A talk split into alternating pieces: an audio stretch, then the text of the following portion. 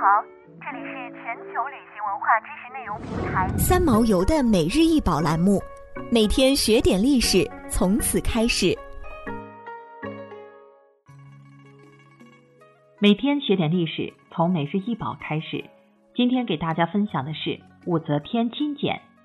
武则天金简又名武则天除罪金简，长三十六点二厘米，宽八厘米，厚约零点一厘米。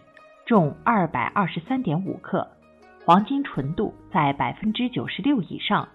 一九八二年出土于河南省登封嵩山峻极峰北侧石缝中。金简整体无纹饰，正面镌刻双钩楷书铭文三行六十三字，原文为：上言大周国主武曌好乐真道长生神仙，仅诣中岳嵩高山门投金简一通。系三官九府除五诏罪名。太岁庚子七月甲申朔七日甲寅晓，使臣胡超起手再拜谨奏。文中的上指女皇武则天，国是国的一体字，为武则天当政时所造则天文字之一。诏字取日月当空之意。三官九府是道教天地水三神及其所配公府。这是武则天在九世元年七月七日来嵩山祈福，遣太监胡超向诸神投简，以求除罪消灾。这是中国目前发现的唯一金简，为研究武则天在嵩山的活动提供了实物资料。简一般是指帝王在祭祀时与神明对话的工具。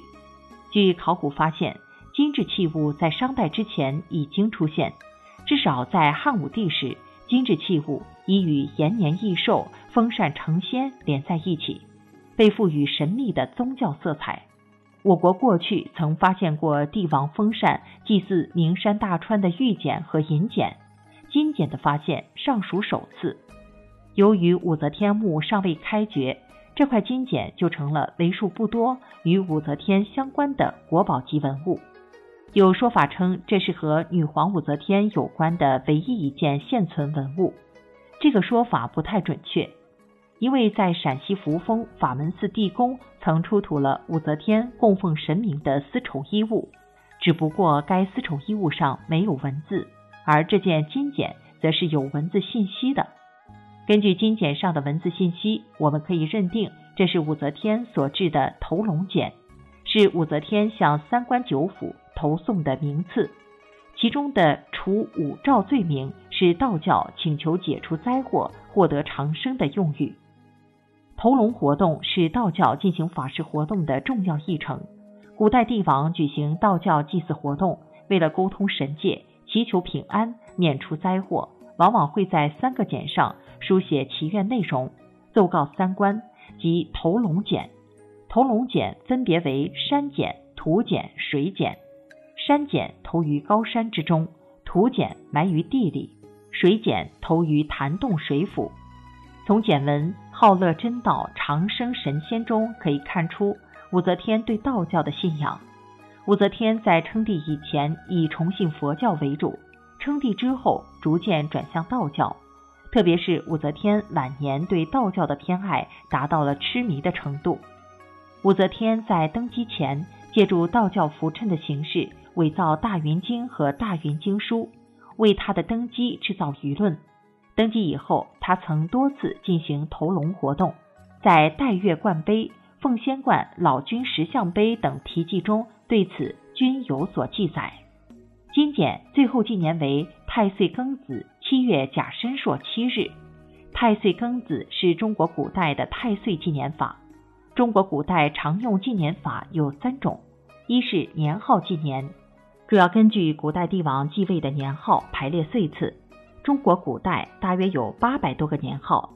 二是太岁纪年法，又称岁星纪年法。人们设想太空有一个岁星，每年运行一个岁次，将天空分成十二份，称十二太岁，与将十个岁阳明依次相配，组成六十个年明，六十年周而复始。这种纪年法始于周初。盛行于春秋战国，东汉时终结，为干支纪年法打下了基础。干支纪年法始于东汉，成为今天农历纪年仍然使用的纪年法。古代简读纪年以年号纪年较多，而太岁纪年在唐代则较为盛行。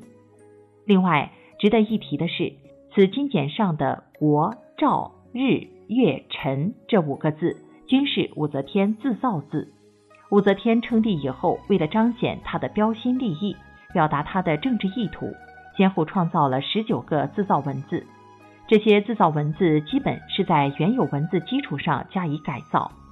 所造文字一是武则天年号，如载初、天寿、胜利、正盛等；二是年、月、日、星、天地、人、臣、君、国等国家公文、书信、文章常用字；三是武则天自己的名赵。这些字体现了武则天的统治思想，如她自己的名“赵”字为日月当空，光照万物，即正字通载。有言国中祸者，祸也，请以武镇之。但改后向武士被困，于是又改成国，意为国家统御八方，八方之民悉为掌握。臣字为一中心，做人臣的要对君主一心，对万民一心。武则天通过造字宣扬她的治国方略，传达她的对于国家、人臣、天地的思想，树立她作为人君崇高的地位。由于她所造的字背离中国传统的汉字成字原则，过于复杂难懂，所以武则天死后，这些字就被抛弃，成为死字。由于武则天金简是武则天所遗留的唯一一件与她本人有关的可移动文物。对于研究唐代历史、武则天的政治思想、武则天书法、古代头简制度、古代风扇等都有重要价值，所以河南博物院将其列为镇馆之宝。想要鉴赏国宝高清大图，欢迎下载三毛游 App，更多宝贝等着您。